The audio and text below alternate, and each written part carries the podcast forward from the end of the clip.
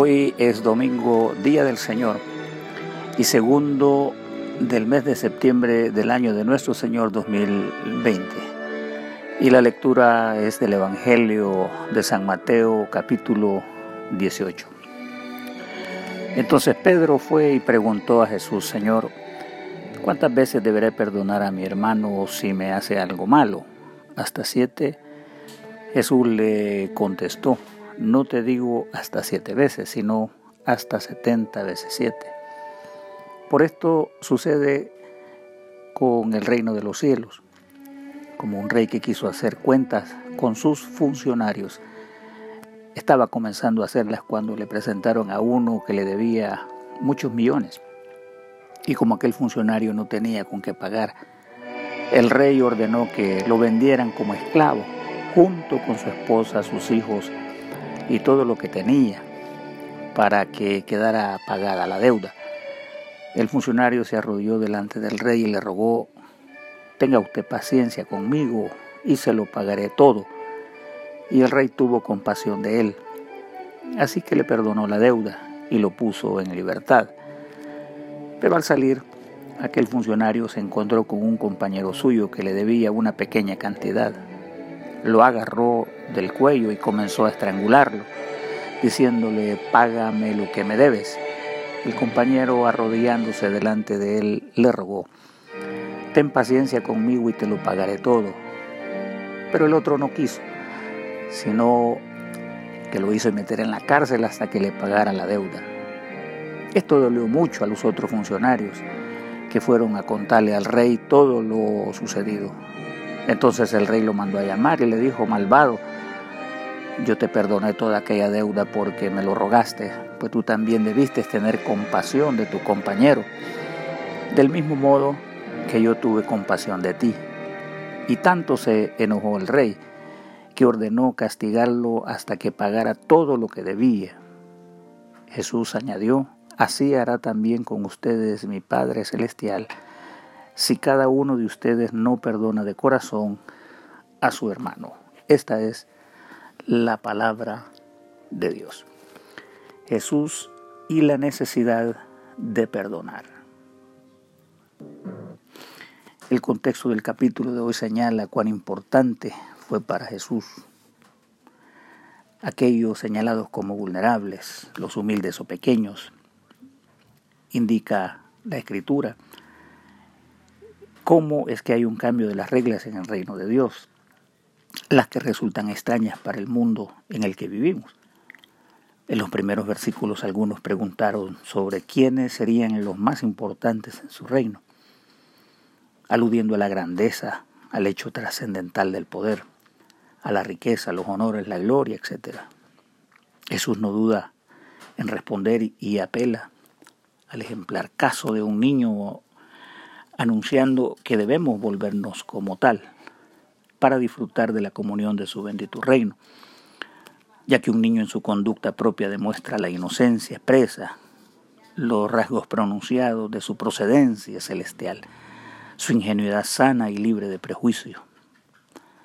Además, en este capítulo ha mencionado Jesús al descarriado, al que padece frío, a quien coexiste con la soledad y el distanciamiento. Ha citado a la oveja que está a merced de las fieras depredadoras, a aquellos que carecen de fuerzas para defenderse y que sin duda perecerá si no recibe asistencia. Parecido esto es el hermano que se ve oprimido por el desacierto de las ofensas y el valladar que evita la comunión fraterna. Se interpone por la falta de perdón. Jesús destaca que las ovejas poseen el mismo valor tan solo una de ellas, que no hay riesgo grande cuando se trata de un extraviado. Este tema de hoy, en concreto, es directo, es radical y se trata del perdón. Entre nosotros hay seres con su identidad propia, con su carácter, sus debilidades y fortalezas y con sus áreas que son eh, vulnerables. ¿Cuál es el estándar de Jesús para el perdón? Jesús no demora en dar respuesta al concepto básico de perdón cultural, religioso, que normaba las relaciones entre las gentes. Pedro pone el límite aceptado. Se ha comentado que la postura del discípulo eh, Pedro es hasta generosa al proponerla siete veces, ya que en esa tradición eh, se empleaba un criterio basado en el profeta Mos. La idea es que Dios perdona tres veces y castiga a la cuarta vez. Jesús dice con claridad, perdonar 70 veces 7, o sea, 490 veces. Y esto significa tener una disposición para perdonar de manera permanente. Quiere decir que debemos estar mentalmente dispuestos a perdonar las ofensas de los hombres. Quiere decir también el mantener los sensores activados indefinidamente, tanto para no ofender, a la vez de pasar por alto las ofensas del prójimo. En la más sencilla comprensión, perdonar es una actitud de vida cristiana en la cual se disculpa a la otra persona que le ha causado una ofensa y con ello se renuncia al reclamo, a la venganza o alguna forma de restitución causada por ese daño. Tal actitud perdonadora es la demandada por el Evangelio cuando Jesús dice, no te digo hasta siete, sino hasta setenta veces siete. El perdón para el hombre arrepentido. Sin embargo alguno, Jesús interpone un relato que por demás es ejemplarizante sobre la necesidad de perdonar las deudas, incluidas las ofensas que entre las personas nos propinamos. Se trata de dos deudores en los cuales se nota arrepentimiento y procede el perdón. Esto nos hace recordar la oración universal cristiana. Y perdona, Señor, nuestras ofensas como también nosotros perdonamos a los que nos ofenden. Se afirma en la tradición rabínica que hay dos clases de pecados por los cuales se debe rogar el perdón. Primero, aquellos que se cometen contra Dios y luego los que se cometen contra los hombres. Se añade que los primeros se resuelven el día de la eh, expiación, perdón, o lo que conocen los judíos en su tradición como el Yom Kippur, donde ruegan y recitan los 37 pecados por los cuales han ofendido a Dios.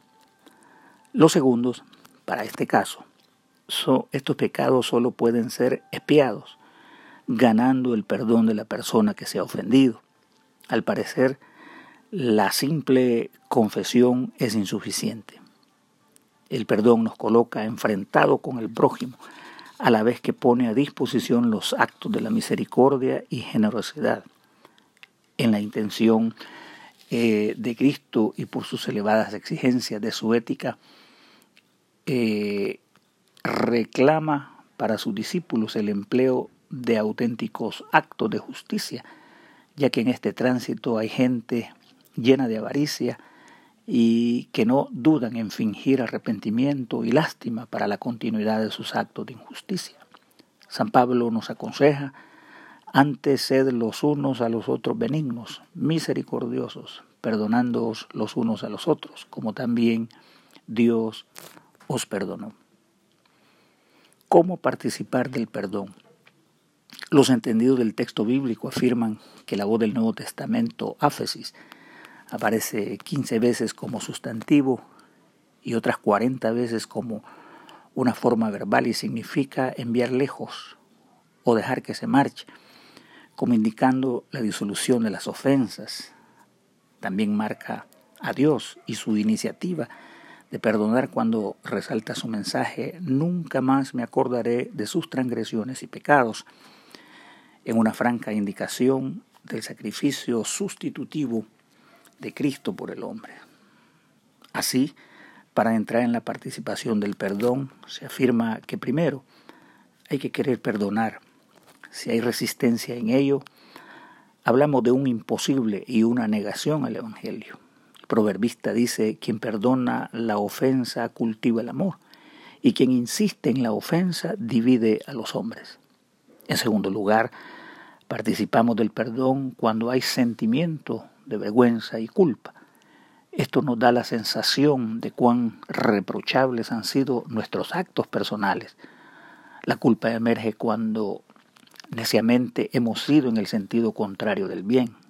David decía con profunda contrición, porque yo reconozco mis rebeliones y mi pecado está siempre delante de mí. He aquí la dinámica del tribunal de nuestra conciencia obrando en apelación del perdón. También participar del perdón es reconocer que los átomos de nuestro orgullo son desencadenados para humillarnos y reconocer la urgente necesidad de recurrir a los actos celestiales del perdón sugeridos por Cristo.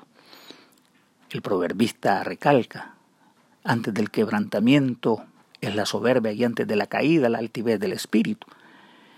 Y finalmente el remordimiento eh, por el cual el hijo pródigo decide no continuar en semejante condición de bajeza y miseria y se dirige al único camino posible hacia la casa de su padre y con decisión participa de este regalo del cielo que los humanos podemos practicar del perdón, de las bondades y las misericordias que están destinadas para todo aquel que las anhele. El ser libre de la culpa, el asestar un golpe a la soberbia que nos hace daño, el hacer bien a nuestra alma, el experimentar la humildad y ser libres de las cadenas de la falta de perdonar. En conclusión, en primer lugar, perdonar es una necesidad requerida con urgencia, según lo declara Jesús a sus seguidores y a subsiguientes generaciones de discípulos. O sea, continúa tan vigente como el Evangelio mismo. Luego, cuando participamos del perdón, significa que experimentamos la humildad de buscar al ofendido y debemos hacerlo con suavidad de palabra, aunque esto no implica separarnos de la verdad y el hecho de pedir disculpas a quien hemos ofendido. En tercer lugar, es importante separar o distinguir el perdón y la reconciliación, ya que el primero, el perdón es incondicional, y el segundo puede tener condiciones.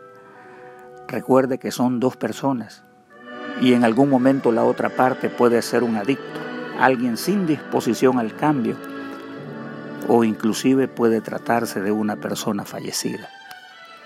Y finalmente, recordad que el acto del perdón más ejemplar lo dio Dios al ofrecernos reconciliación por medio de nuestro Señor y Redentor Jesucristo. Oremos. Oh Dios, puesto que sin ti complacerte, concede por tu misericordia que tu Espíritu Santo dirija y gobierne nuestros corazones. Por Jesucristo nuestro Señor, que vive y reina contigo, y el Espíritu Santo, un solo Dios, ahora y por siempre. Amén y que el Señor les bendiga y les guarde. El Señor haga resplandecer su rostro sobre ustedes y les sea propicio. El Señor alce su rostro sobre ustedes y les conceda la paz. Amén.